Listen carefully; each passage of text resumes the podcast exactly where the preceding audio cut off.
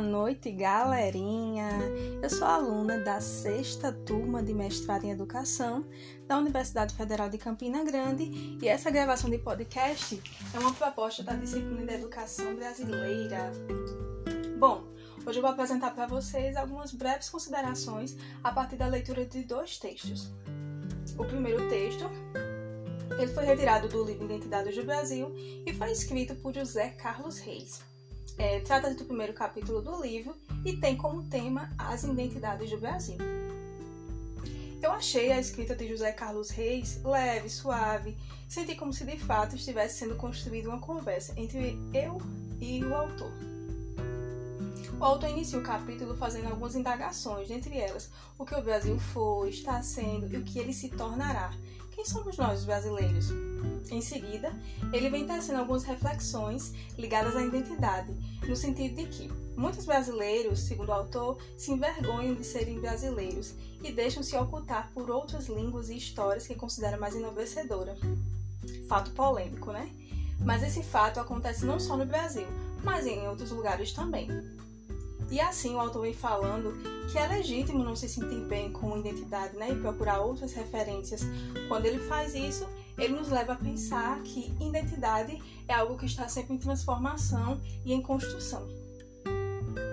Também acho muito interessante quando ele se reporta a Stuart Hall. Então, Hall vem falando que quem se interessa pelo tema identidade e busca discuti-lo é quem quer assumir uma posição de sujeito. Segundo Reis, é relevante discutir identidade nacional brasileira, tendo em vista que precisamos construir criticamente a nossa própria imagem para vencermos nossas lutas e crises permanentes. Nessa perspectiva, Reis refere-se a duas perspectivas para pensar a identidade. A primeira seria a perspectiva essencialista, em que o indivíduo é unificado, centrado no seu interior e permanece sempre o mesmo é do ponto de vista da continuidade e onde viemos, quem somos. Na perspectiva não essencialista, a identidade já é, está sempre em transformação e é do ponto de vista da descontinuidade, como temos nos, nos representado, quem podemos nos tornar. O segundo texto é a História Vista de Baixo, escrito por Thompson. É um texto muito interessante, um pouquinho mais denso do que o primeiro texto. Eu não conhecia esse texto e ele nos leva a refletir de forma crítica sobre a história oficial inglesa dos movimentos operários, que por muito tempo foi contada pela elite, deixando de dar visibilidade, voz e protagonismo aos sujeitos que de fato participaram dessa história. Os operários, né? Os sujeitos das camadas populares, que acabaram sendo que marginalizados na, na história oficial.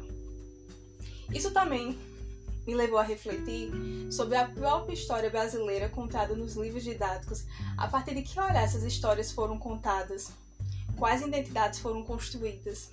Outro destaque do autor se refere ao cuidado de algumas pessoas, em especial professores, que lutaram para dar voz e protagonismo aos operários e buscaram contar a história por meio de outros olhares, de outras perspectivas. Espero que vocês tenham gostado. Até o próximo podcast.